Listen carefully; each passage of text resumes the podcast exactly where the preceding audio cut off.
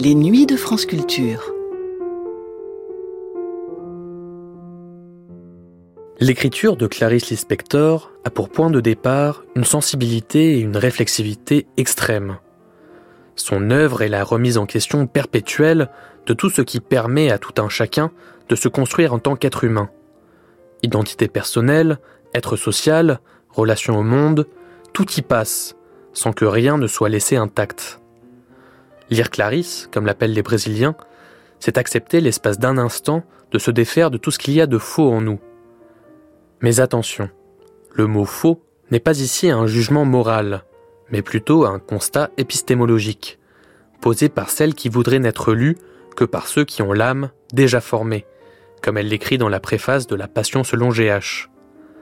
Si elle perçoit, dans une forme d'extra-lucidité, ce que d'autres ne peuvent ni voir ni comprendre, c'est peut-être aussi grâce à la grande solitude de sa réflexion.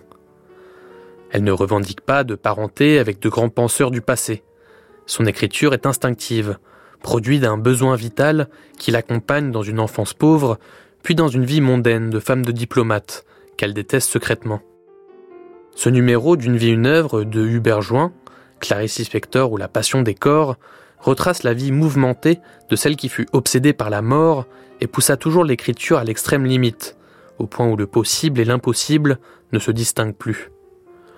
On y retrouve notamment Hélène Sixou et Julia Kristeva, deux philosophes majeurs pour qui l'œuvre de Clarice Lispector fut une source d'inspiration immense et qui ont œuvré pour sa diffusion en France. Une émission réalisée par Jean-Claude Loiseau est diffusée pour la première fois le 30 janvier 1986.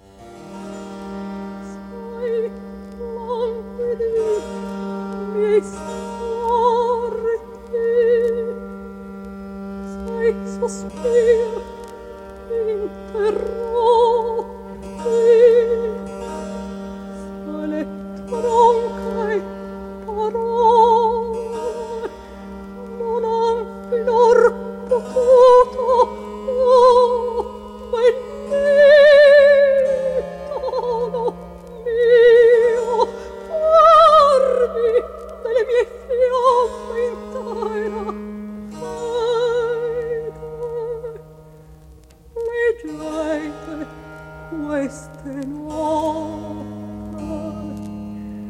credete a questa carta? A questa carta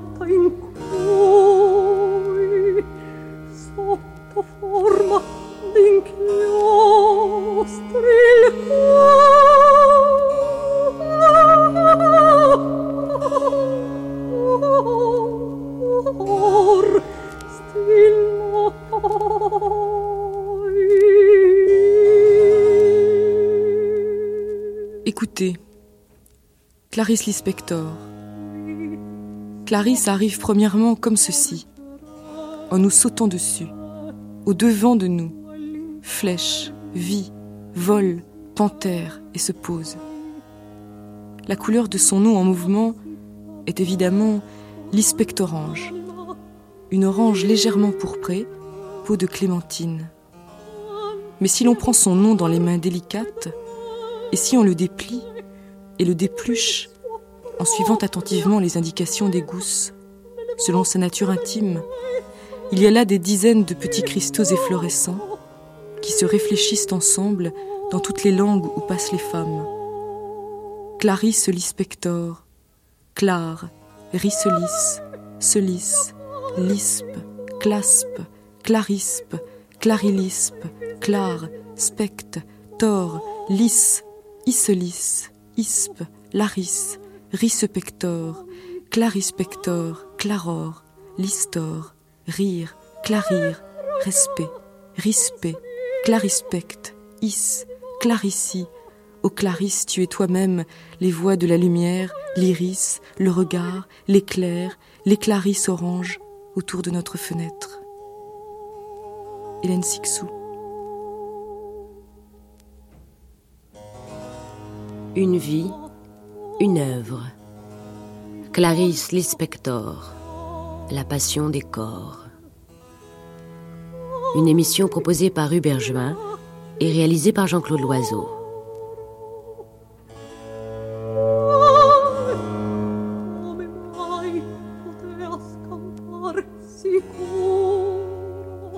Est-ce que mon écriture est humide? Je pense que oui. Mon nom de famille l'est. Déjà, mon prénom est trop doux. Il est fait pour l'amour. Clarisse Lispector.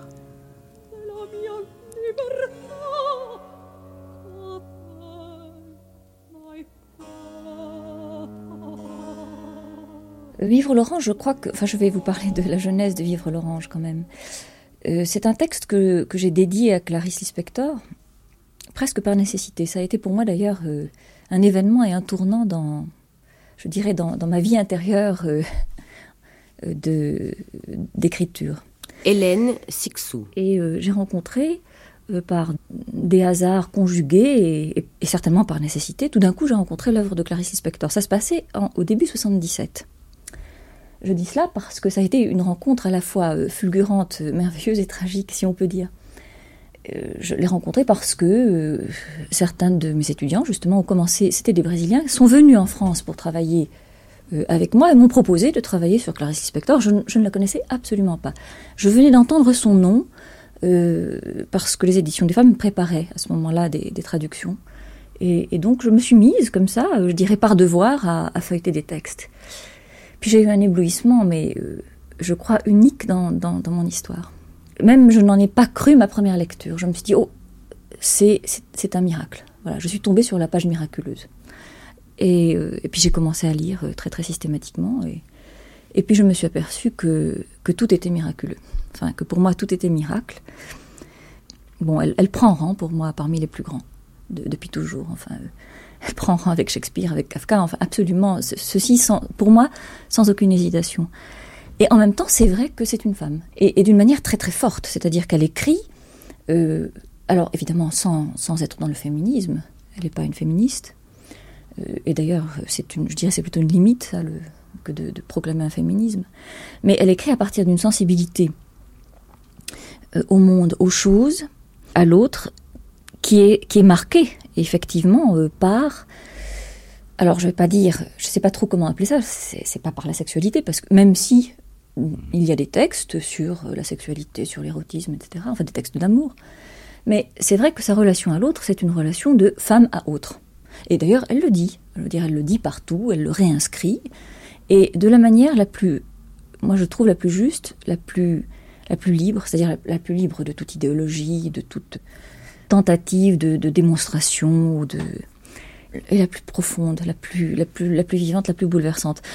Alors, euh, disons que je lui ai immédiatement dédié des textes et si je dis ce nous au féminin, c'est que je pense que le sentiment de reconnaissance que j'ai eu, qui était évidemment réciproque, si vous voulez, c'est-à-dire je l'ai reconnu et j'ai eu le sentiment d'avoir toujours déjà été reconnu par elle, est un sentiment que tout le monde partage. Je crois que d'abord toutes les femmes le partagent. Et, euh, bon, et, alors, et les hommes, à mon avis, sont, sont reconnus par la profondeur de sa capacité d'aimer l'autre. Je suis fatiguée. Ma fatigue vient beaucoup parce que je suis une personne extrêmement occupée. Je prends soin du monde. Tous les jours, je regarde de la terrasse le morceau de plage avec la mer, et je vois les épaisses écumes plus blanches, et que pendant la nuit les eaux ont avancé, inquiètes. Je le vois à la marque que les ondes laissent sur le sable. Je regarde les amandiers de la rue où j'habite. Avant de dormir, je prends soin du monde, et je vois si le ciel de la nuit est étoilé, et bleu marine, car certaines nuits, au lieu d'être noir, le ciel paraît bleu marine intense, couleur que j'ai déjà peinte dans un vitrail. J'aime les intensités. Je prends soin du gamin qui a neuf ans et qui est vêtu de haillons et squelettique. Il aura la tuberculose, s'il ne l'a pas déjà. Au jardin botanique, alors, je suis épuisée. Je dois prendre soin du regard, de milliers de plantes et d'arbres, et surtout de la Victoria Regia. Elle est là, et je la regarde.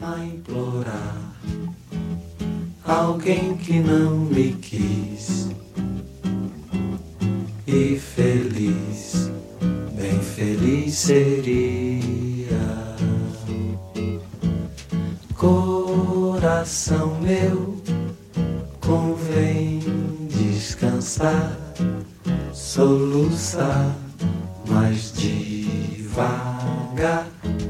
C'était une femme très belle, je ne l'ai connue qu'un peu avant sa mort. Euh, Il paraît qu'elle était très grande, ce qui est un peu déconcertant. Très très grande, avec des pommettes saillantes. C'est exactement ce que une Brésilienne comme moi pense euh, si elle rêve d'une Russe. Euh, c'est cette tête-là qu'on doit avoir. Clélia Pisa. Je, je l'imagine ainsi. Très très belle femme. Elle avait alors, question. Elle parlait le portugais avec un petit défaut, dit-elle, c'est-à-dire elle avait quelque chose, comme une poil sur la langue, je ne sais pas, un défaut, les R, elle ne le prononçait pas bien. Et ça donnait l'impression d'un accent, c'est-à-dire d'une langue parlée par un étranger. Très belle langue. Et un étranger du nord-est, c'est-à-dire du nord du Brésil, c'est une langue encore une fois particulière, un accent encore une fois particulier dans sa vie, euh, bien, je crois qu'il est très important de séparer cette vie deux moments. Il y a d'abord cette enfance. Cette femme est née en Ukraine. Ses parents sont partis, elle avait deux mois. Ils ont pris le bateau à Hambourg. Ils voulaient aller soit aux États-Unis, soit au Brésil. Donc je suppose que le visa américain n'est pas venu. C'est comme ça que nous avons nous brésiliens, un très grand écrivain. Et ils sont arrivés à Récif. Récif, c'est le nord-est, c'est la pauvreté, c'est la sécheresse, et c'est aussi une famille très pauvre. Et euh, vers 12 euh, ans, elle a pris un bateau, troisième classe, anglais, pour aller à Rio. Je sais que là, elle a choisi dans le menu un plat qui lui semblait d'un exotisme fou. Elle a mangé des haricots blancs cuits à l'eau. Bon. Donc il y a cette période d'enfant dans le nord-est et puis d'adolescente à Rio de Janeiro. Et Rio de Janeiro, elle fait du droit, elle travaille dans un journal, elle travaille pour l'agence de presse nationale, et puis là, il y a le mariage, le mariage avec un diplomate. Et finalement, c'est une toute autre vie qui commence. C'est la vie de la femme d'un diplomate. Elle est à Rome le jour où la guerre termine, elle est chez De qui fait son portrait. Or, entre l'enfant qui prend un bateau en troisième classe et la femme qui se trouve à Rome, en face de De il y a tout de même quelque chose qui change, il y a un mouvement énorme vers une certaine richesse, une certaine aisance, et une vie très différente. Et là, femme de diplomate, elle va à Alger, elle va à Berne, où elle termine son deuxième, non, son troisième livre. Elle a un enfant à Berne. Elle aura deux enfants. Et ensuite, euh, c'est l'Angleterre. Ce sont les États-Unis. À Washington, elle vit six ans et demi. Et euh, cette vie de diplomate, elle peut toujours écrire, mais elle dit quelque part quelque chose de terrible, puisqu'elle parle de sa diplomatie, et elle dit que sa diplomatie fait d'un taureau un bœuf. Donc finalement, une idée de castration. Ah, complète. Euh, et il y a le divorce et Clarice Lispector retourne à Rio où elle vit jusqu'à sa mort. Euh, d'une manière euh, difficile, elle n'a pas une vie économiquement parlant très simple. Elle travaille pour un journal, un grand quotidien. Elle donne ce qu'on appelle au Brésil des chroniques, c'est-à-dire un article par semaine sur n'importe quel sujet. C'est une suite admirable de textes. Et puis, en 77, elle meurt d'un cancer.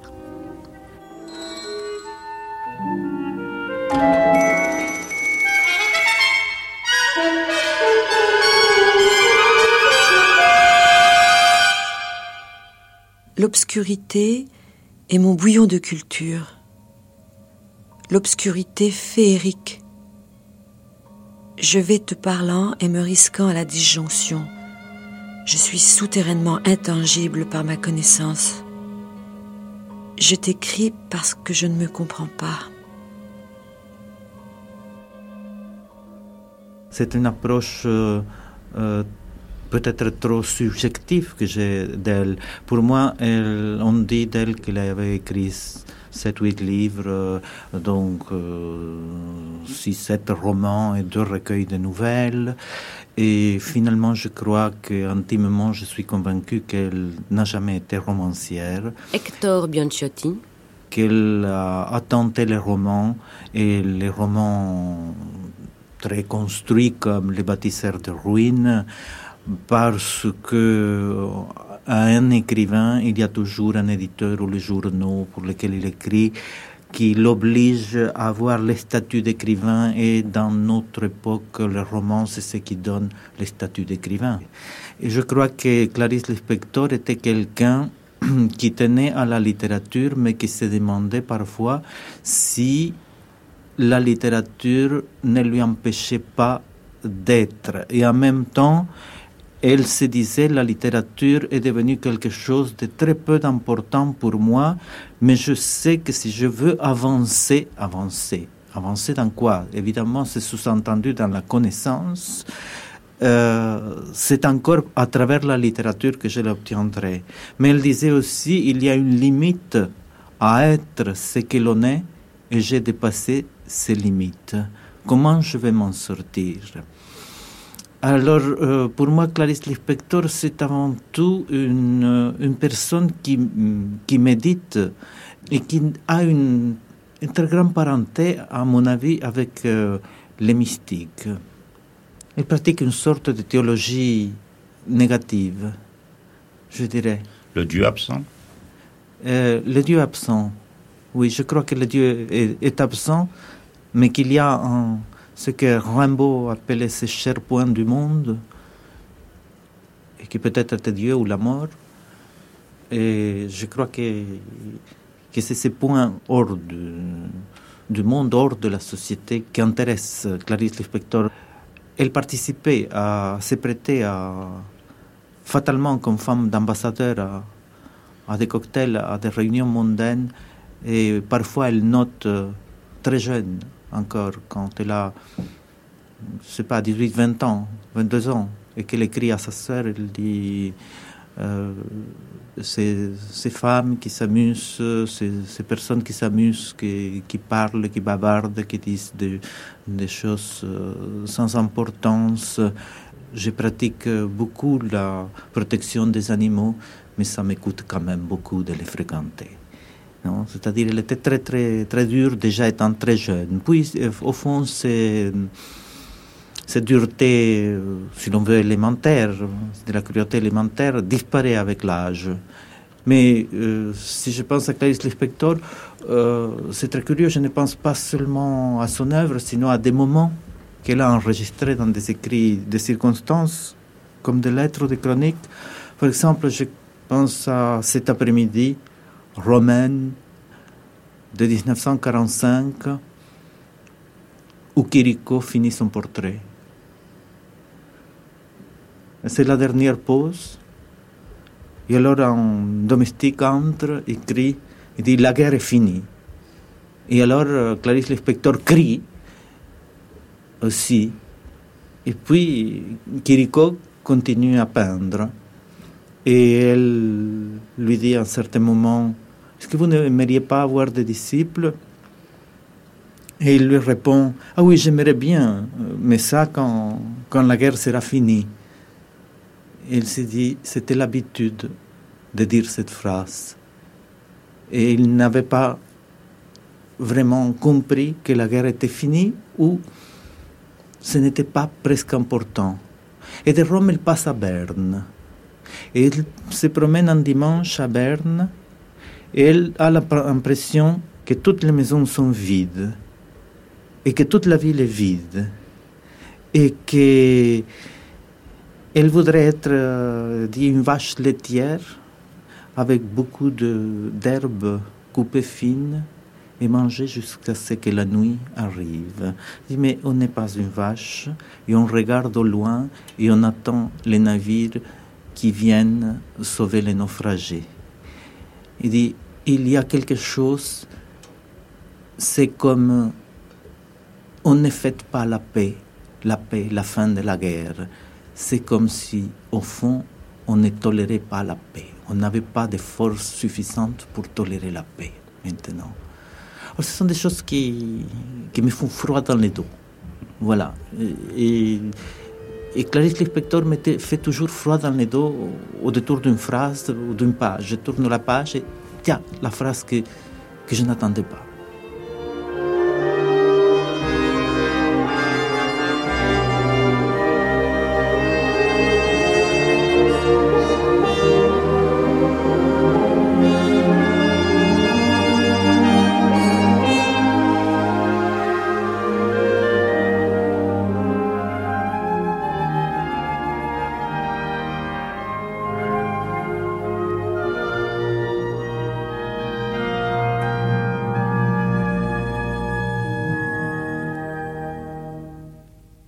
Au-delà de l'oreille existe un son.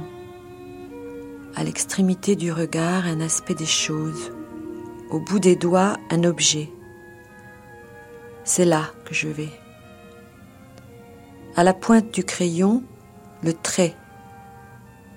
Là où expire une pensée, il y a une idée. À la dernière bouffée de joie, une autre joie. À la pointe de l'épée, la magie. C'est là que je vais à la pointe des pieds, le saut. C'est un peu l'histoire de quelqu'un qui est parti et qui ne revint jamais. C'est là que je vais. J'y vais ou je n'y vais pas. Mais si, j'y vais. Et maintenant je reviens pour voir comment vont les choses, si elles sont toujours aussi magiques. Réalité, je t'attends. Là-bas, où je vais. À la pointe du mot, il y a le mot. J'ai envie d'employer le mot retrouvailles, mais je ne sais où, ni quand. À l'orée des retrouvailles et la famille. À l'orée de la famille et le jeu. À l'orée du jeu, il y a moi. C'est vers moi que je vais. Et c'est de moi que je sors voir. Voir quoi? Voir ce qui existe. Une fois morte, c'est vers la réalité que je vais. Pour l'instant, c'est un rêve, rêve fatidique. Mais après, après, tout est réel. Et l'âme libre cherche un coin où se lever. Moi est un jeu que je proclame. Je ne sais pas de quoi je parle. Je parle de rien. Je suis rien. Une fois morte, je grandirai et je m'épandrai, et quelqu'un dira mon nom avec amour. C'est vers mon pauvre nom que je vais. Et de là, de lui, je reviens pour appeler le nom de l'être aimé, celui de mes enfants. Ils me répondront. J'aurai enfin une réponse. Quelle réponse? Celle de l'amour. Amour, je t'aime tant. Mes yeux sont verts, mais d'un vert si sombre que sur les photos ils sont noirs. Mon secret, c'est d'avoir les yeux verts et que personne ne le sache. À l'extrémité de moi, je suis je je, implorante, je, celle qui a des besoins, celle qui demande, celle qui pleure, celle qui se lamente, celle qui chante pourtant, celle qui dit les mots, mots emportés par le vent, qu'importe, les vents les rapportent de nouveau et je les possède. Je, à l'orée du vent, Léo du Hurlevent m'appelle. J'y vais. Sorcière je suis, et je me transmue. Ô chien, qu'as-tu fait de ton âme? Est-elle à l'orée de ton corps? Moi je suis à l'orée de mon corps, et lentement je dépéris. Que dis-je ici? Je dis l'amour, et c'est à l'orée de l'amour que nous sommes.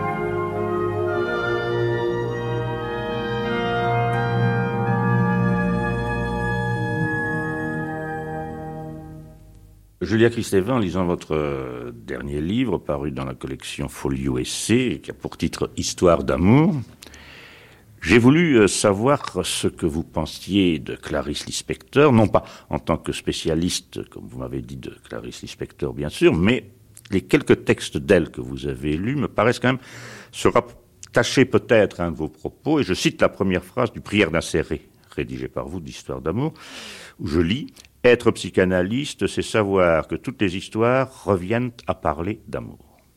Et je pense que le texte de Clarice Lispector ne fait également que cela.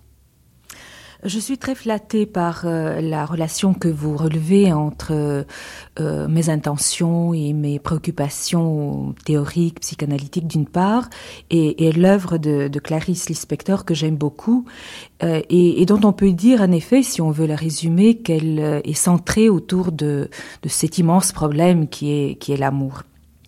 J'étais euh, frappée par cet auteur que j'ai découvert il y a plusieurs années. Et évidemment, euh, vous le dites euh, d'ailleurs, je ne suis pas spécialiste de Clarice Lispector, mais euh, je la lis euh, de manière naïve, spontanée et amoureuse, comme elle, je crois, mérite euh, de l'être. Ce qui m'a immédiatement frappée, c'est, et peut-être ça se rattache à, à cette sensibilité à, à l'amour, c'est la, la, singularité de, de sa perception des êtres, des objets du monde. On a l'impression de, de, trouver un univers nouveau. Euh, des, des, mots de tous les jours euh, sont rassemblés d'une manière tout à fait inouïe euh, qui produit euh, la révélation d'un univers euh, complètement inattendu.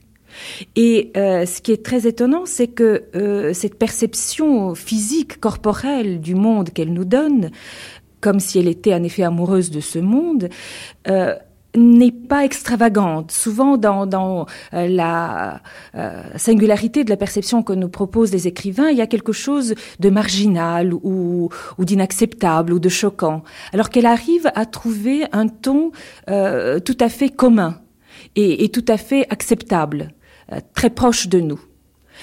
Euh, alors, je, voudrais donner peut-être quelques exemples parce que cela me paraît important de signaler cette, singularité qui est très aiguë, très étrange et en même temps à notre portée euh, de la perception.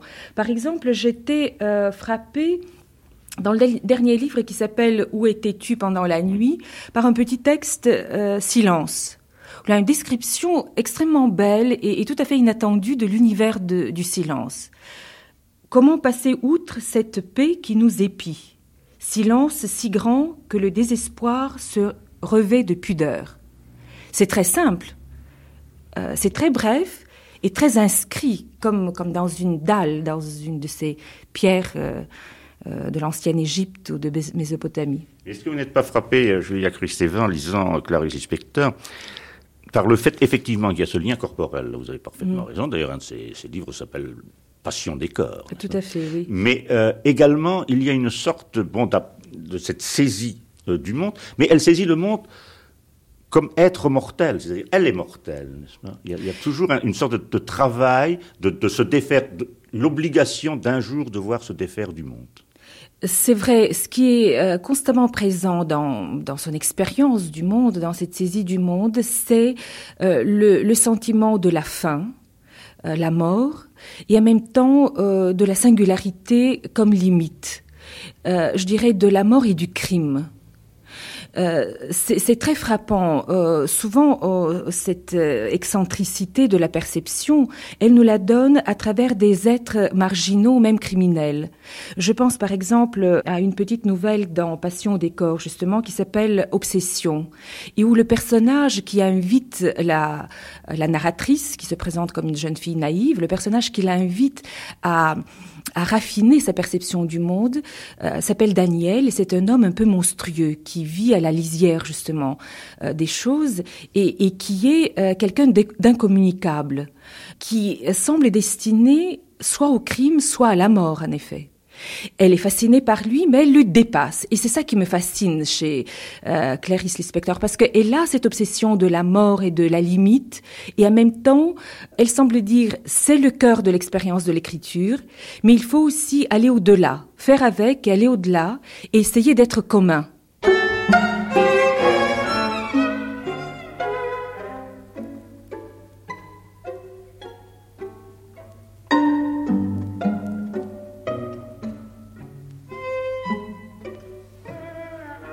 Aux lecteurs éventuels. Ce livre est un livre comme les autres, mais je serais heureuse qu'il soit lu uniquement par des personnes à l'âme déjà formées, celles qui savent que l'approche de toute chose se fait progressivement et péniblement, et doit parfois passer par le contraire de ce que l'on approche. Ces personnes, et elles seules, comprendront tout doucement que ce livre n'enlève rien à personne. À moi, par exemple, le personnage de GH m'a peu à peu donné une joie difficile, mais son nom est joie. Clarice Lispector.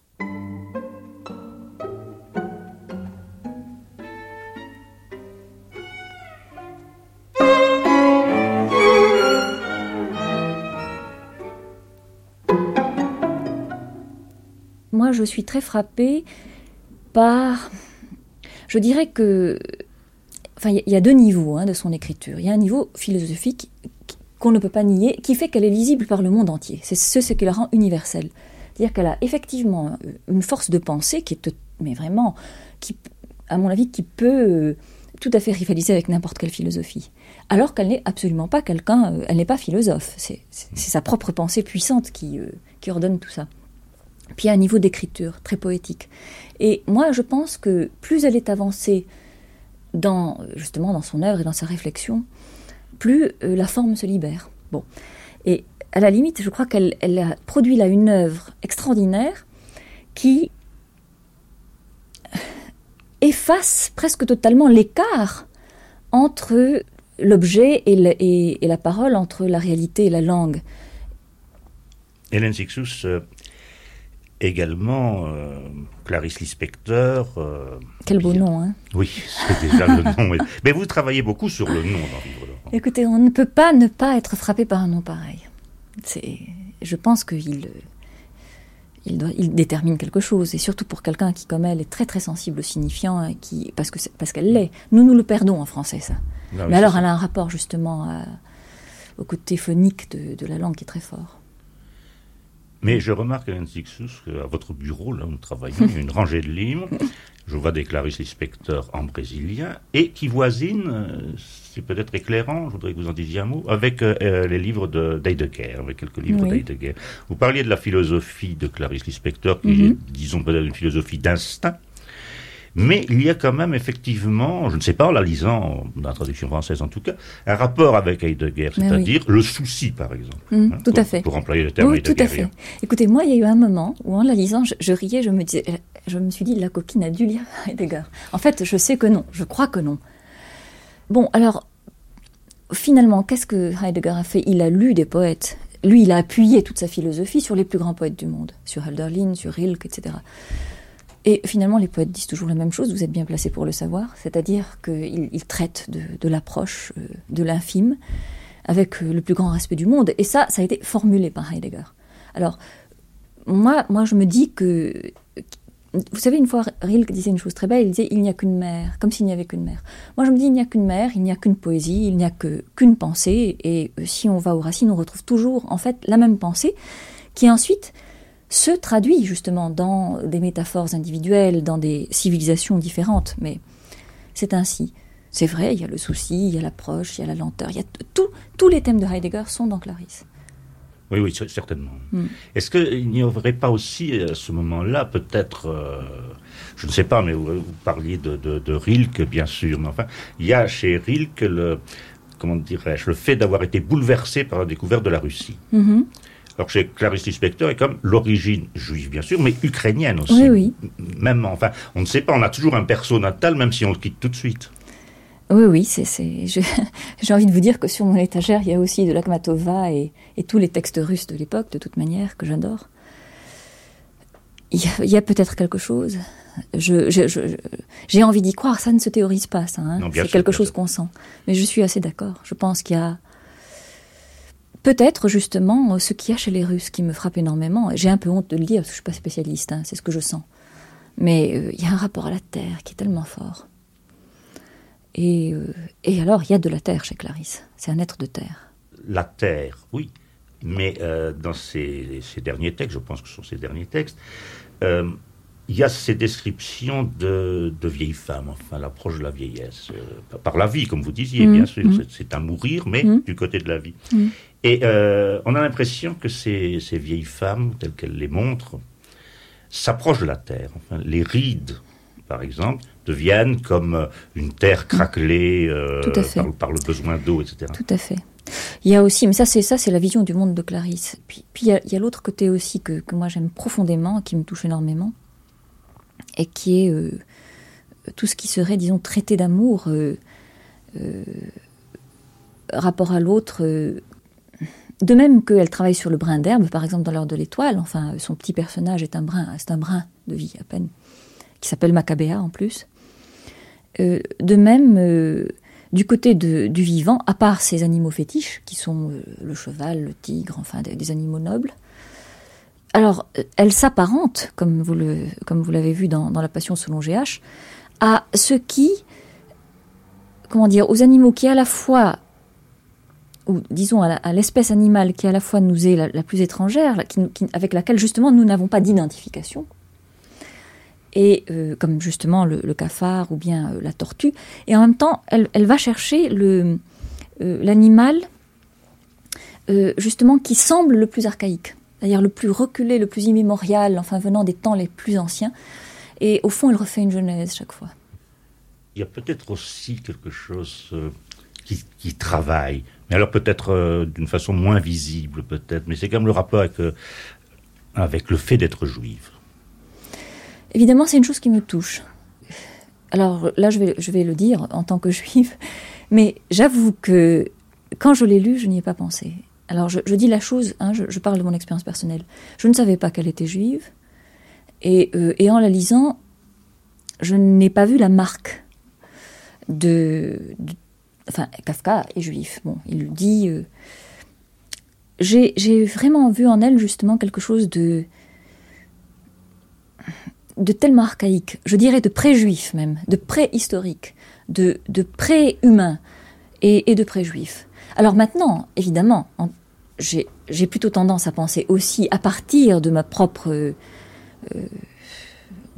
constitution que sa judéité a dû évidemment permettre creuser comme ça quelque chose euh, dans quoi s'est écoulé ça, ça, comme son, feu et sa force, ça c'est probable. Euh, il y a un rapport au livre qu'elle avait toute jeune, enfin un rapport à l'écriture. Bon, c'est vrai que c'est une chose que, que j'aime profondément, que je respecte profondément, et qui peut être, euh, qui peut-être juive, qui est peut-être, enfin qui est en tout cas de, consonance euh, tout à fait biblique, c'est vrai. Tu retourneras à la poussière. Mais il y a aussi, il y a aussi ce qu'elle fait avec le texte aussi, la manière dont elle traite la, la langue, c'est ça aussi. Le, le mot est, et matière, tout à fait. J'avais accompli l'acte proscrit de toucher à ce qui est immonde. Et j'étais tellement immonde dans cette soudaine connaissance de moi-même que j'ai ouvert la bouche pour appeler au secours. Ils disent tout, la Bible, Ils disent tout. Mais si je comprends ce qu'ils disent, alors ils me traiteront de folle. Ce sont des gens comme moi qui l'ont dit. Et pourtant, les comprendre serait mon anéantissement. Mais vous ne mangerez pas de ceux qui sont impurs, l'aigle et l'orfraie et le vautour, et aussi la chouette, le cygne et la chauve-souris, la cigogne et toutes les espèces de corbeaux. J'apprenais que l'animal immonde de la Bible est défendu parce que l'immonde est l'origine, puisqu'il y a des choses qui n'ont jamais changé, elles sont restées semblables au moment où elles ont été créées. Elles n'ont fait que continuer à être l'origine, l'essentiel. Et c'est parce qu'elles sont nos racines qu'on ne pouvait pas les manger, le fruit du bien et du mal. Manger de la matière vivante m'expulserait d'un paradis et m'amènerait pour toujours à marcher dans le désert avec un bâton. Nombreux sont ceux qui ont marché dans le désert avec un bâton. Pire, cela m'amènerait à voir que le désert aussi est vivant et contient de l'humidité, et à voir que tout est vivant et fait de la même matière. Pour construire une âme possible, une âme dont la tête ne dévore pas la queue, la loi commande qu'on n'utilise que ce qui est déguisement vivant. Et la loi commande que quiconque mange de ce qui est immonde doit le manger sans le savoir. Puisque qui en mange, tout en sachant que c'est immonde, saura aussi que l'immonde n'est pas immonde. C'est ça? Et tout ce qui rampe et a des ailes sera impur, et tu ne le mangeras pas. J'ai ouvert la bouche étonnée. C'était pour appeler au secours. Pourquoi? Pourquoi ne voulais-je pas devenir aussi immonde que le cafard? Quel idéal m'attachait à une idée de l'être? Pourquoi ne deviendrais-je pas immonde, puisque je me découvrais telle? Que craignais-je? Être immonde de quoi? Être immonde de joie.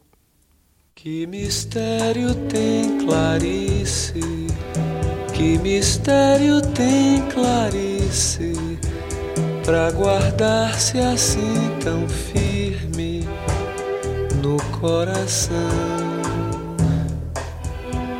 Clarice era morena, como as manhãs são morenas, era pequena no jeito de não ser quase ninguém.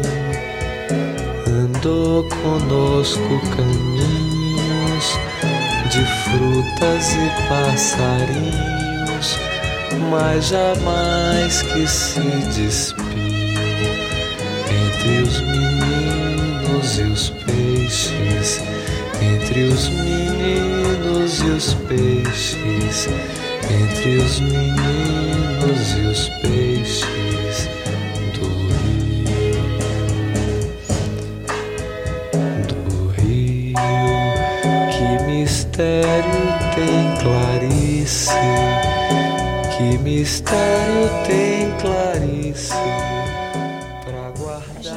tu lis un petit fragment de euh, tiré des chroniques justement et qui est en date du 29 mai 1971. Máquina escrevendo. Sinto que já cheguei quase à liberdade, a ponto de não precisar mais escrever. Se eu pudesse, deixava meu lugar nesta página em branco, cheio do maior silêncio, e cada um que olhasse o espaço em branco encheria com seus próprios desejos. Vamos falar a verdade. Isto aqui não é crônica coisa nenhuma. Isto é apenas. Não entra em gênero. Gêneros não me interessam mais. Interessa-me o mistério. Preciso ter um ritual para o mistério? Acho que sim. Para me prender à matemática das coisas. No entanto, já estou de algum modo presa à terra. Sou uma filha da natureza. Quero pegar, sentir, tocar, ser. E tudo isso já faz parte de um todo, de um mistério. Sou uma só. Antes havia uma diferença entre escrever e eu. Ou não havia. Não sei. Agora mais não. Sou um ser. E deixo que você seja. Isso lhe assusta? Creio que sim, mas vale a pena. Mesmo que doa. Dói só no começo. Je sens que déjà, je suis presque arrivé à la liberté, au point de ne plus avoir besoin d'écrire. Si je pouvais, je laisserais ma place sur cette page en blanc, pleine du plus grand silence, et chacun qui verrait cet espace en blanc l'emplirait de ses propres désirs. Alors, il y a euh, autour de nous ici un certain nombre de chercheuses et chercheurs qui travaillent alors, sur Clarisse en particulier depuis 76-77, car c'est l'année où moi-même j'ai fait euh, découverte de Clarisse, en particulier euh, grâce à euh, l'arrivée de Regina Prado, qui fait une thèse, qui est en train d'achever une thèse sur l'œuvre de Clarisse Lispector, qui est brésilienne, qui vient de São Paulo et qui est aussi traductrice de Près du cœur sauvage et de Agua Viva. Je travaille euh, sur les textes de Clarisse depuis 1977. Euh, mm, les premiers textes que j'ai lus, c'était La Passion selon GH, que j'ai lu à 17 ans, et dont pas, je crois que je n'avais pas beaucoup compris. Et c'est sur ces textes surtout que j'ai travaillé pour ma thèse avec, euh, avec Hélène, en traduisant d'autres et en travaillant sur d'autres aussi. Alors ensuite, Sarah Cornell, qui est américaine, qui est là depuis je ne sais pas combien d'années. Vas-y. Non, je suis là depuis 11 ans, mais je crois que la première fois que j'ai travaillé sur un texte de Clarisse, c'était bien en, 77 ou 78. Et c'était La Passion selon GH. Et je dois dire que les textes de Clarisse avaient été d'une telle euh, surprise pour moi. Et je pense que le mot, c'est la passion, parce que euh, moi-même et quelques autres qui connaissaient pas le portugais, sentais vraiment la nécessité d'apprendre cette langue pour euh, ressentir quelque chose de la matière euh, poétique qui travaillait, qui, qu'on avait du mal à traduire. Donc on, s'est mis à faire des cours avec Regina Prado, justement, pour pouvoir s'approcher de, vraiment de, la poésie même des textes. Et je dois dire que depuis, depuis qu'on a commencé, je crois qu'on se lasse jamais de travailler sur les textes de Clarisse parce qu'ils sont justement tellement riches. Voilà, ensuite, Mary qui est à côté de moi et qui est dublinoise. Et ça fait deux années que je suis ici à Paris. Et le premier texte qui m'a vraiment ébloui, c'était L'heure de l'étoile, quand je l'ai rencontré au séminaire d'Hélène. Et je crois que c'était l'amour où je me suis retrouvée avec la découverte soudaine qu'il y avait très très peu de textes. Donc n'importe quelle langue où je pouvais me retrouver. Et c'est en tant que femme, en tant que poète, que j'ai adoré et que j'adore toujours, et, puisque je ne fais que mon apprentissage au travail de Clarisse et sa poésie. Pedro, qui vient du Théâtre du Soleil, où il est comédien, et qui nous a fait le plaisir de nous rejoindre par curiosité littéraire. Alors lui est brésilien. oui, voilà. J'avais lu euh, Clarisse au Brésil euh, comme Regina quand j'avais 17-18 ans. C'était Près du cœur sauvage. Et après, j'ai lu d'autres et les chroniques qu'elle écrivait aussi au journal. Et je suis venu euh, il n'y a pas si longtemps au séminaire d'Hélène, justement, comme elle disait, pour apprendre à lire Clarisse. C'est ça. ensuite, vous avez Nadia Setti, qui est italienne, qui est aussi euh, avec nous depuis très longtemps, et qui a fait une thèse euh, de doctorat en partie sur Clarisse. Oui, je dois dire aussi que mon baptême, euh, d'une certaine façon, au séminaire, à la fois avec un certain parcours de, de texte, s'est fait avec Clarisse, parce que justement, c'était l'année de, de la Passion selon GH, qui m'avait profondément bouleversée. Et c'est là, je crois que je dirais, c'est la démarche même du cheminement de la passion que, que j'ai retrouvé à, à, chaque texte et que je continue, je suis contente d'être prise en chemin, si on peut dire, par les textes de Clarisse. Voilà, et ensuite nous avons Violette, qui alors est la seule française autour de cette table. Moi, je suis arrivée un peu par hasard au séminaire, euh, après une période de vide à la fois euh, morale et, littéraire. Et quand je suis arrivée, euh, les filles et Hélène Sixou travaillaient sur l'œuf et la poule. Et j'ai été choquée au cœur à l'esprit par cette femme qui faisait de la métaphysique en parlant d'œufs et d'omelettes et qui a une honnêteté d'écriture que j'ai jamais trouvée ailleurs et que je réapprends chaque, samedi à connaître. Bon, alors peut-être que je, vous laisse discuter un petit peu euh, sur les textes que nous avons euh, travaillés aujourd'hui et euh, peut-être tu commences, Pedro, avec un fragment d'Agua Viva. D'accord. Embora tudo seja tão frágil, Sinto-me tão perdida. Vivo de um segredo que se irradia em raios luminosos que me ofuscariam se eu não os cobrisse com um manto pesado de falsas certezas. Que o Deus me ajude. Estou sem guia e é de novo escuro. Como o Deus não tem nome, vou dar a ele o nome de Simptar. Não pertence a língua nenhuma. Eu me dou o nome de Amptalá. Que eu saiba, não existe tal nome. Talvez em língua Que anterior ao santo. tem Clarice? Que mistério tem Clarice? Para guardar-se assim tão firme no coração.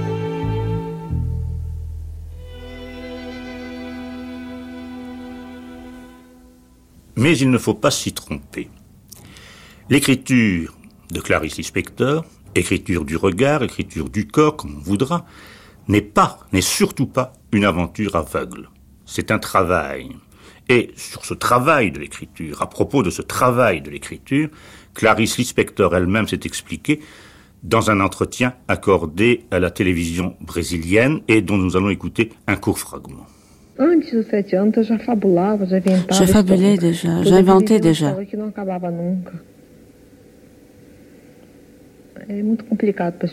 Expliquer, c'est difficile. Quand j'ai commencé à lire et écrire, j'écrivais déjà de petites histoires.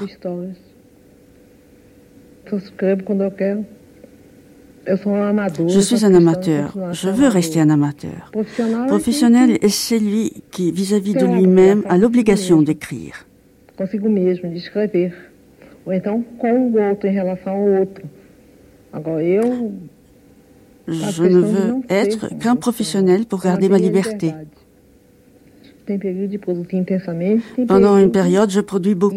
Puis, il y a une période, un hiatus, et la vie devient intolérable. Cela peut être long. Je végète pendant cette période. Me alors, pour me sauver, je me lance euh, vers autre chose. Je termine là un récit. Je suis un peu creuse. J'écris une histoire pour enfants. La communication avec l'enfant est facile, parce que je suis très maternelle. Quand je suis en communication avec l'adulte, je suis en communication avec le plus secret de moi-même, alors c'est difficile. L'adulte est triste et solitaire. L'enfant a une fantaisie libre. Je crois que quand je n'écris pas, je suis morte. C'est difficile, cette période. La période entre un travail et l'autre est nécessaire pour permettre le vide dans la tête. Ainsi, Nascer quelque chose d'autre peut naître. Naître est si incertain. Quand j'écris, je prends des notes, à n'importe quel moment du jour ou de la nuit. Cela s'appelle inspiration, n'est-ce pas?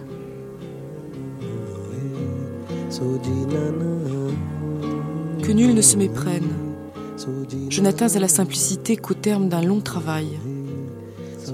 Tant que j'aurai des questions à poser, tant que je n'aurai pas de réponse, je continuerai à écrire.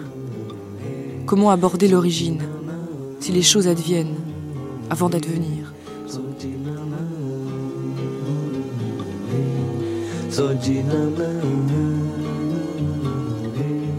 Clarice Lispector est tout sauf une intellectuelle. Gérard de Cortance, Elle aime à répéter qu'elle euh, écrit spontanément, qu'elle euh, est intuitive, euh, que ce n'est pas une professionnelle. Elle dit l'écriture n'est pas un exutoire. Elle dit aussi j'écris pour écrire. C'est l'acte lui-même, la création qui m'intéresse.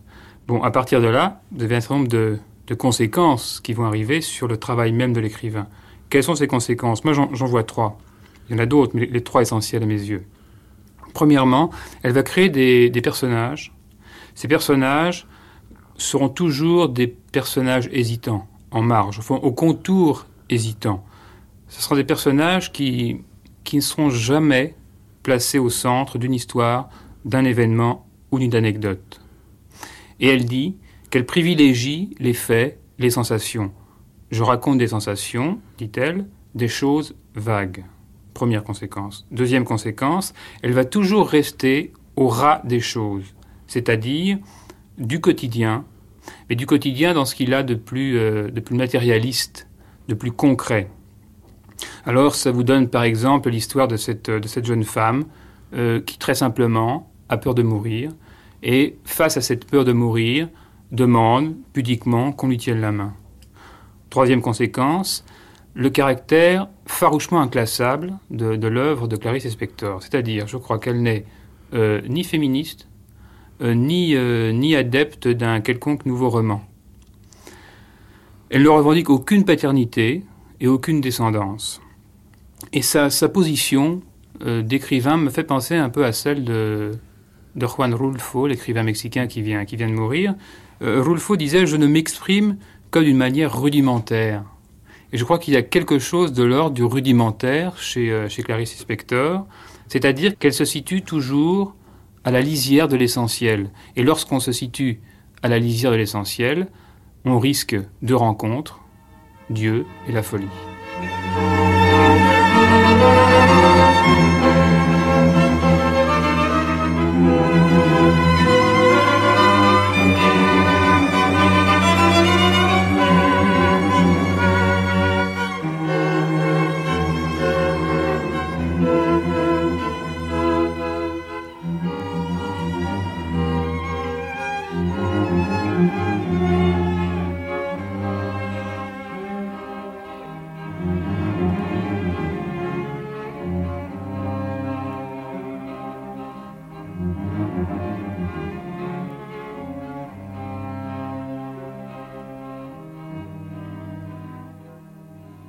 Je vais alors à la fenêtre. Il pleut à verse. Par habitude, je cherche dans la pluie ce qui à un autre moment me servirait de consolation.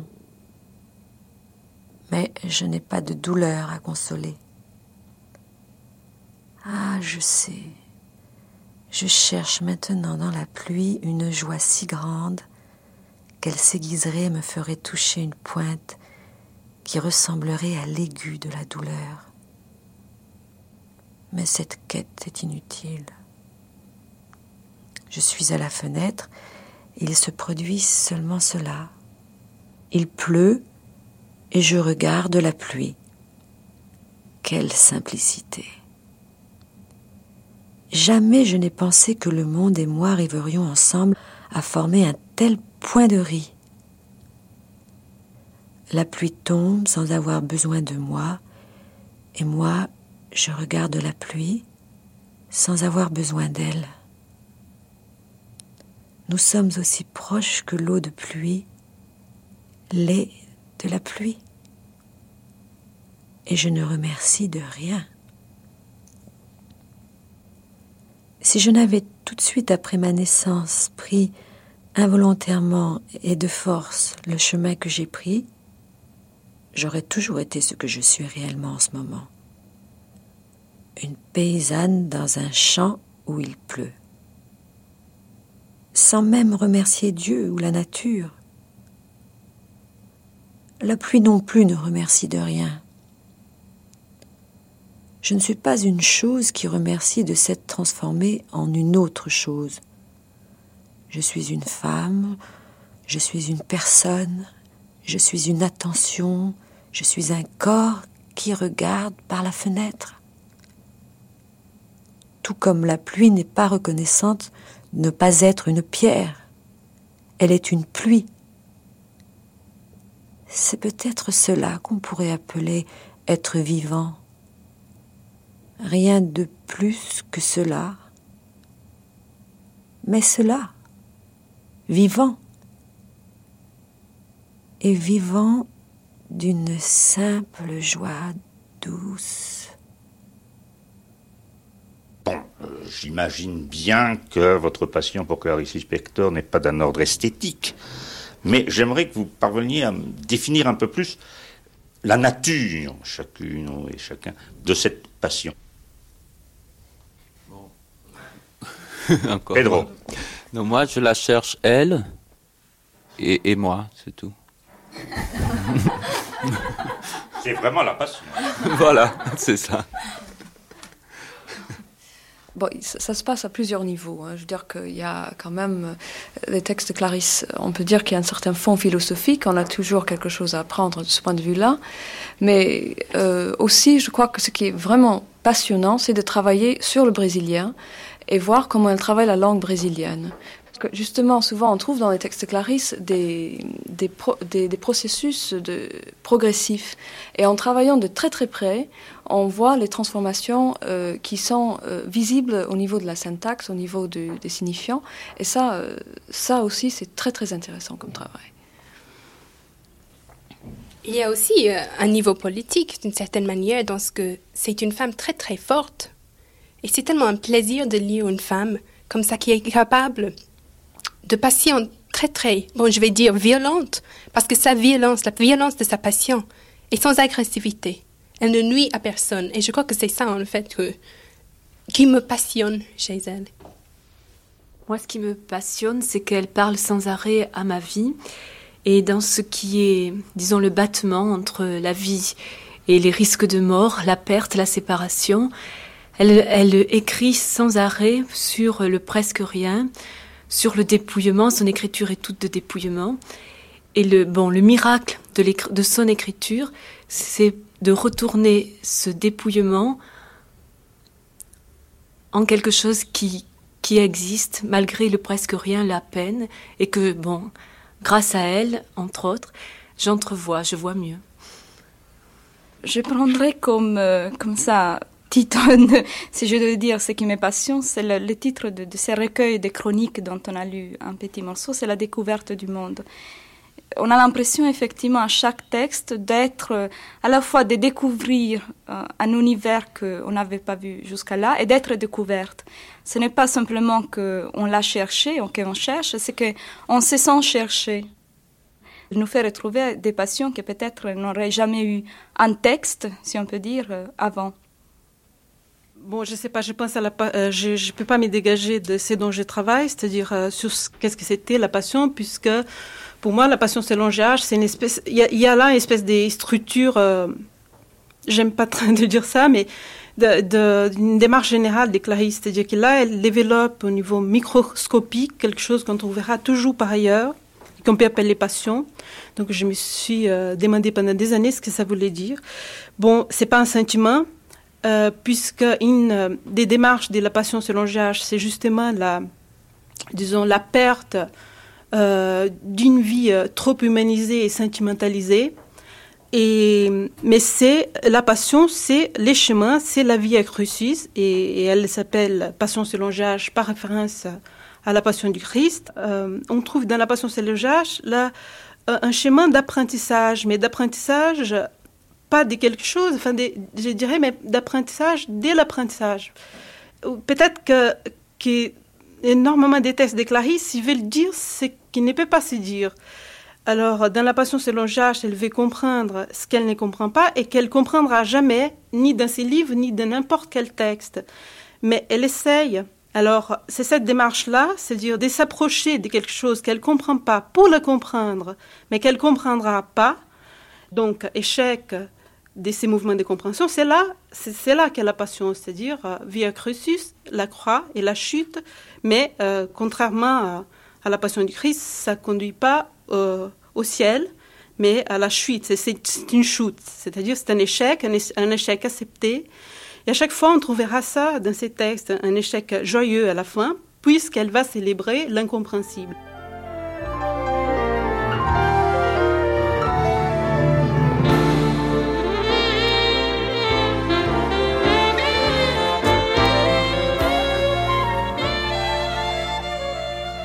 L'eau aveugle et sourde, mais gaiement non muette, brillante et bouillonnant contre l'émail clair de la baignoire. La chambre suffoquée de vapeur tiède, les miroirs ternis, le reflet du corps déjà nu d'une jeune fille sur les mosaïques humides des murs. La jeune fille rit doucement de joie de corps. Ses jambes minces, lisses, ses seins petits ont surgi de l'eau. Elle se connaît à peine n'a même pas grandi entièrement. Elle a seulement émergé de l'enfance. Elle étend une jambe, regarde son pied de loin, le meut, tendre, lentement comme une aile fragile. Elle lève ses bras au-dessus de la tête, vers le plafond perdu dans la pénombre, les yeux fermés, sans aucun sentiment, seulement du mouvement. Son corps s'allonge, s'étire, resplendit, humide dans la demi-obscurité. C'est une ligne tendue et tremblante. Quand elle abandonne ses bras de nouveau, elle se condense, blanche et sûre. Elle rit tout bas, meut son long cou d'un côté à l'autre, incline la tête en arrière. La pelouse est toujours fraîche, quelqu'un va l'embrasser. Des lapins tendres et petits se blottissent les uns contre les autres, les yeux fermés.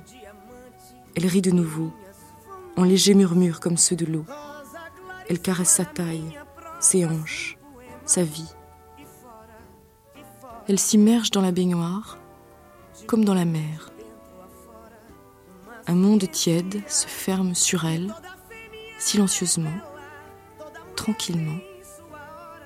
Des petites bulles glissent, suaves, jusqu'à s'éteindre contre les mailles.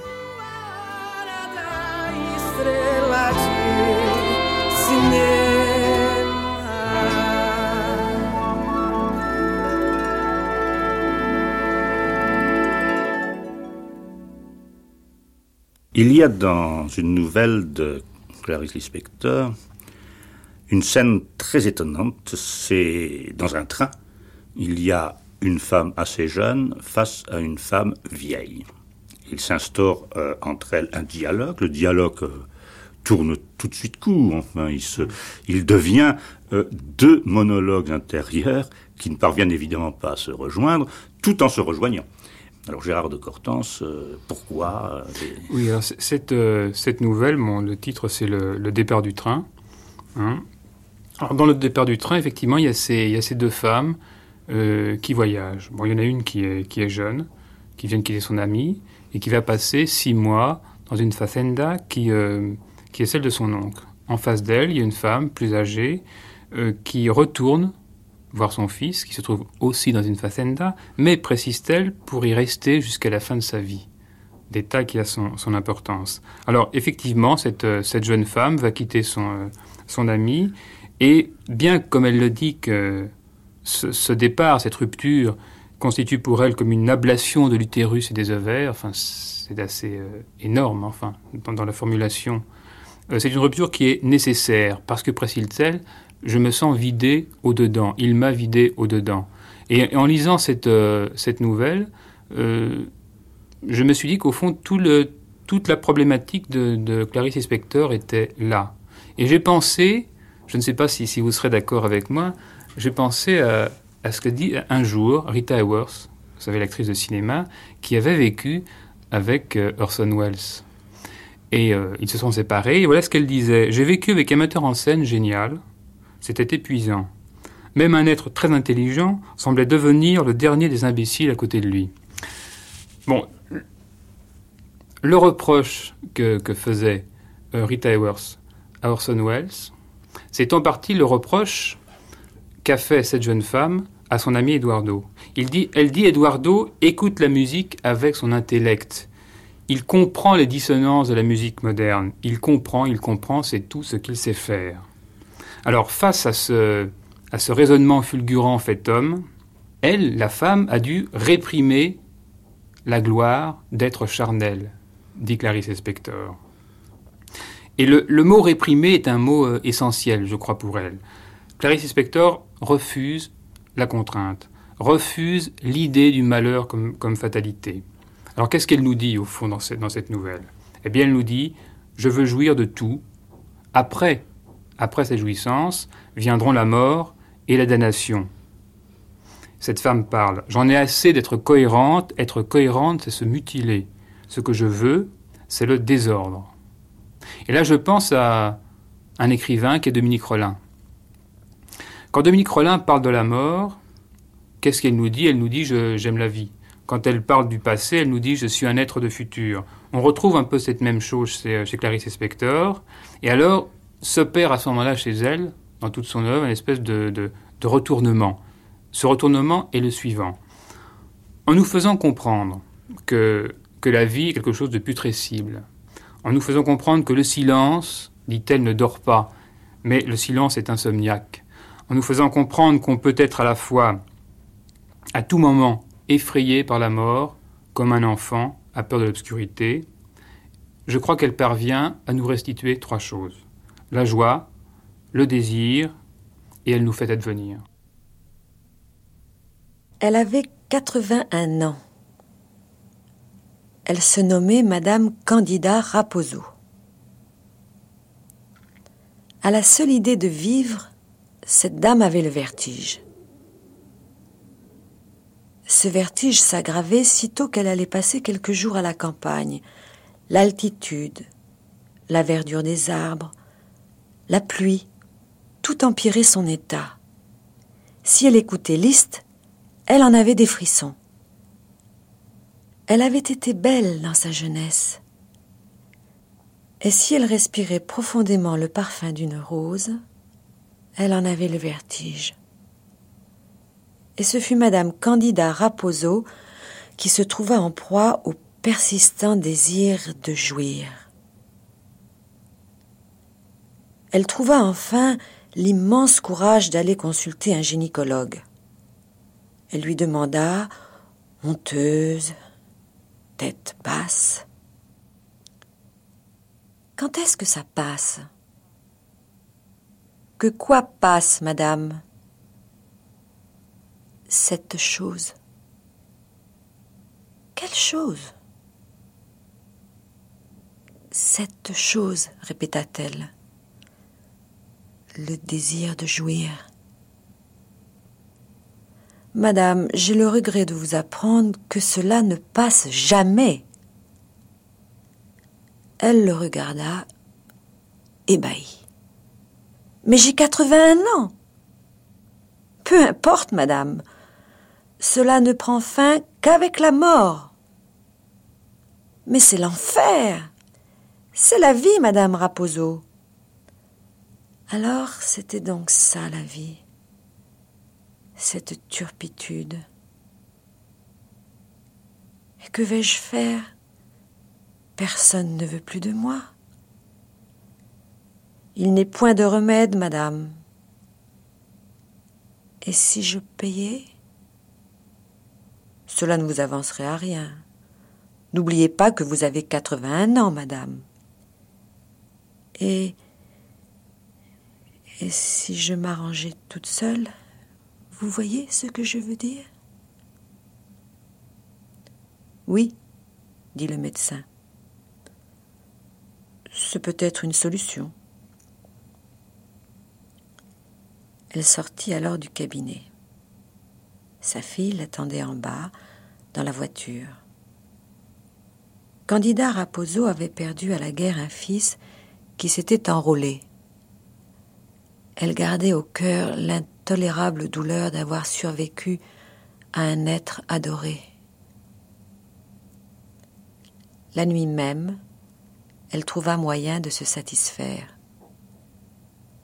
Silencieux feu d'artifice. Puis elle pleura. Elle avait honte. Désormais, elle recourait à la même méthode, toujours dans la tristesse. C'est la vie, Madame Raposo. C'est la vie. Jusqu'à ce que vienne la mort bénie. La mort. Il lui sembla entendre un bruit de pas, le pas de son mari Anténor Raposo. Une autre héroïne de Clarice Lispector euh, dit à un moment donné, euh, enfin elle parle, Clarice Lispector, on la met en, situation, mhm. et dit, elle avait 70 euh, ans, mais elle n'en avait pas l'habitude. Oui, euh, c'est très joli. En effet, il, a, euh, il montre là euh, l'insupportable d'une situation et en même temps avec beaucoup d'humour et, beaucoup de distance. Julia Kristeva. Mais, mais ça me conduit à, à dire deux mots sur ce qui m'a semblé être l'expérience métaphysique de, de Clarice Lispector, qui n'est peut-être pas tellement visible dans les petites nouvelles, car les petites nouvelles traitent de, de situations quotidiennes et nous rencontrons cette expérience métaphysique à notre niveau quotidien où nous ne rendons pas compte que nous faisons de la métaphysique. Nous sommes simplement ridicules ou malheureux ou amoureux. Mais euh, un texte qui a plus d'ambition et qui a quelque chose de plus tragique et plus grandiose, qui est le bâtisseur de ruines, euh, me, me, permettra peut-être d'en dire un tout petit peu plus. Euh, J'ai eu le sentiment en relisant ce texte avant de vous rencontrer que c'était la réponse de, très personnelle de Clarice Lispector à un grand texte de la littérature mondiale qui est Crime et châtiment de Dostoïevski. Pourquoi c'est la même chose? Parce que Raskolnikov, qui est n'est-ce pas, le personnage de Crime et châtiment, comme Martin, veut se différencier du commun des mortels. Et il veut se différencier en faisant un acte euh, de rupture, qui un, est un acte irrémédiable. irrémédiable, qui est un crime. Euh, il tue quelqu'un. Il tue une femme.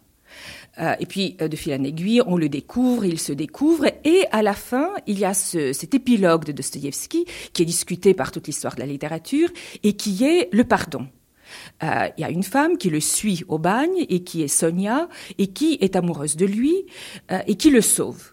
Et c'est dans le moment de, la réconciliation avec cette femme qu'il retrouve euh, la société, euh, les hommes et le sens de la vie. Alors chez Clarice Lispector, c'est ça et pas du tout ça. C'est ça parce que euh, il y a encore un criminel qui veut s'affirmer contre notre univers banal où les gens imitent, on parle comme tous les autres, etc. Il fait un crime. Il tue quelqu'un, on comprend que euh, ce qu'il a tué, c'était sa femme parce qu'elle était euh, infidèle, etc. Donc c'est un crime de jalousie. Et puis peu à peu, il rencontre des femmes, il rencontre l'amour, qui se présente sous de visages, Victoria, plus sublimée, plus intellectuelle, et puis euh, notre, notre héroïne euh, qui s'appelle Hermelinda, Hermelinda, et avec lesquelles euh, la relation sont plus sensuelles. Et puis nous arrivons à la fin qui, est très très belle aussi, parce que euh, il est trahi, il est dénoncé, il se dénonce aussi lui-même. Là aussi, on est proche de l'univers de Dostoïevski, mais nous n'avons pas ce pathétique du pardon. Il n'y a pas l'espoir de l'au-delà. Ils sont dans un pardon blanc, un pardon un peu ridicule, un peu ironique. Ils ne tombent pas à genoux l'un devant l'autre. Et il dit quelque chose de très très profond, à savoir que euh, on se trouve non pas dans une tragédie, et non pas dans une croyance, mais dans ce foyer d'où émerge la tragédie, d'où émerge la croyance, et qui est, la demeure euh, des hommes. Il y a là une, expérience métaphysique extrêmement intéressante euh, qui me fait penser à, à un être qui se tient au-delà de la mort, dans la vie, mais autour d'un centre vide. Comme si Dieu était là, mais il a été vidé. Et il ne reste que cette tenue qu'on peut appeler morale ou la tenue de l'écriture, mais, mais c'est d'une grande beauté et d'une grande dignité.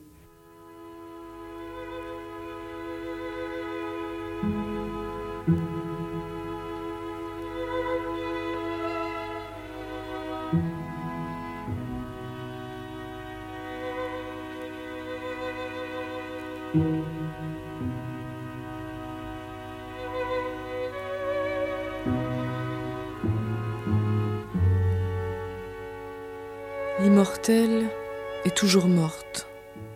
Sa sécheresse tend à l'éternité. Son nom grec veut dire soleil d'or.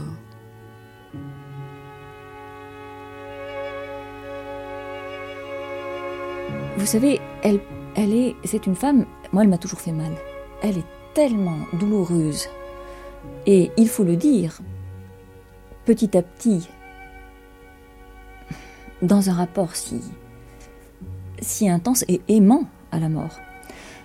Et ça, ça date d'avant quand même, sa, maladie. C'est quelqu'un qui... Alors, je ne veux pas faire de psychanalyse, mais ça serait horrible hein, dans ce cas-là. Mais c'est quelqu'un qui a un rapport justement d'ouverture à la mort comme expérience de vie. Hein. C'est pas, elle n'est pas négative. Et d'ailleurs, je, je, la bénis parce que c'est pas quelqu'un qui est du côté du suicide, hein, jamais. Elle est du côté du vivre. Mais alors, elle a un mourir d'une force. Ça m'a toujours. Je, je, sais que moi, j'en dès le début, ça me, ça me, faisait pleurer, ça me faisait peur. Je me disais, mais cette femme, elle, est, elle va mourir. Enfin, elle, est, elle, elle vit comme on meurt, quoi. Et d'ailleurs, c'est ça. C'est étrange. Enfin, ça, ça, me, ça me laisse une étrangeté. Souvent, je, je, je me dis, tiens, on s'est croisés sur la Terre. Euh, après tout, on est, enfin, elle, elle était évidemment nettement plus âgée que moi, mais enfin, c'est ce qu'on peut appeler contemporain. Et euh, et je me suis dit, tiens, c'est étrange, c'est vraiment la littérature, c'est-à-dire une main qui se tend, et puis euh, un jour après ou un siècle après, une autre main la prend, etc. C'est un peu ce que j'ai écrit dans Vivre l'Orange. Et cette transmission, moi je l'ai opérée alors avec énormément de gens dans le monde depuis. Je crois que ça fait partie d'elle d'ailleurs, qu'elle est quelqu'un qui transmet. Alors, son, ce cancer dont elle est morte, je crois qu'elle l'a, si on peut dire une chose pareille, elle l'a vécu de manière, euh, enfin avec la lucidité qui devait être la sienne, jusqu'à la dernière minute de son existence, puisqu'elle a encore écrit sur son lit d'hôpital des petits fragments qui ont été recueillis par ses amis, un petit peu comme Kafka, si vous voulez.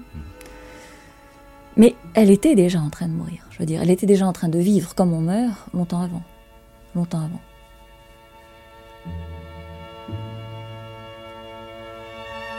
Toi aussi, Brutus? Oui, c'est ainsi que j'ai voulu annoncer que que Maccabéa était morte. Le prince des ténèbres l'avait emportée. Enfin, la gloire. Se trouve-t-on en mourant? Couchée, morte, elle était aussi grande qu'un cheval mort. Le mieux, c'est encore de ne pas mourir. La mort ne saurait suffire à m'apporter la complétude qui me fait tant défaut. Maccabéa m'a tué. Elle était enfin libérée d'elle-même et de nous. N'ayez pas peur, mourir ne prend qu'un instant. Cela passe vite. Je le sais car je suis mort avec cette jeune fille. Pardonnez-moi cette mort, mort inévitable. On accepte tout quand on a déjà baisé le mur. Mais voici que soudain je sens ma dernière grimace de révolte et que je pousse un hurlement, le carnage des colombes. C'est un luxe de vivre. Voilà, ces choses faites. Elles mortes, les cloches sonnaient, mais sans que leur bronze ne résonne. Maintenant, j'entends cette histoire, annonçant l'imminence des cloches qui vont sonner, la grandeur de chacun. Silence. Si Dieu vient un jour sur terre, il y aura un grand silence. Le silence est tel que même la pensée ne se pense pas. Le final fut plus grandiloquent que vous ne vous y attendiez. Sa mort l'a dilué dans l'air. Air plein d'énergie, je ne sais, elle est morte en un instant. L'instant est cette fraction de seconde où le pneu de la voiture roulant à toute allure touche le sol, puis ne le touche plus, puis le touche de nouveau, etc., etc., etc.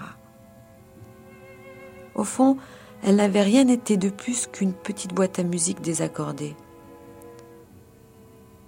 Je vous pose une question. Quel est le poids de la lumière? Et maintenant, maintenant il ne me reste plus qu'à allumer une cigarette et à rentrer chez moi. Mon Dieu, il me souvient à cet instant que l'on meurt. Mais, mais moi aussi.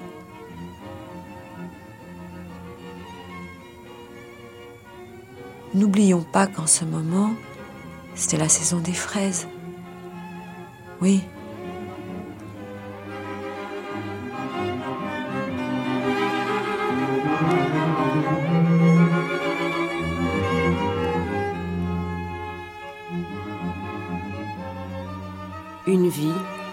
une œuvre. Clarisse Lispector, La passion des corps. Une émission proposée par Hubert Juin et réalisée par Jean-Claude Loiseau. Avec la participation de Clélia Pisa, Hélène Sixou, Hector Bianchotti, Julia Kristeva, Gérard de Cortanze, Pedro Pinero Guimarès, Nadia Setti, Violette Sanger, Méride Anraan, Regina Elena Prado, Sarah Cornell.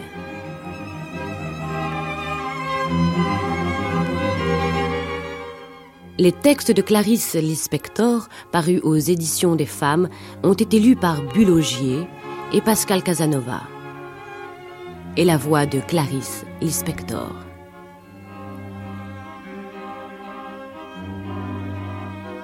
Enregistrement et mixage Marie-Dominique Bougot, Geneviève Nguyen, Bruno Roncière.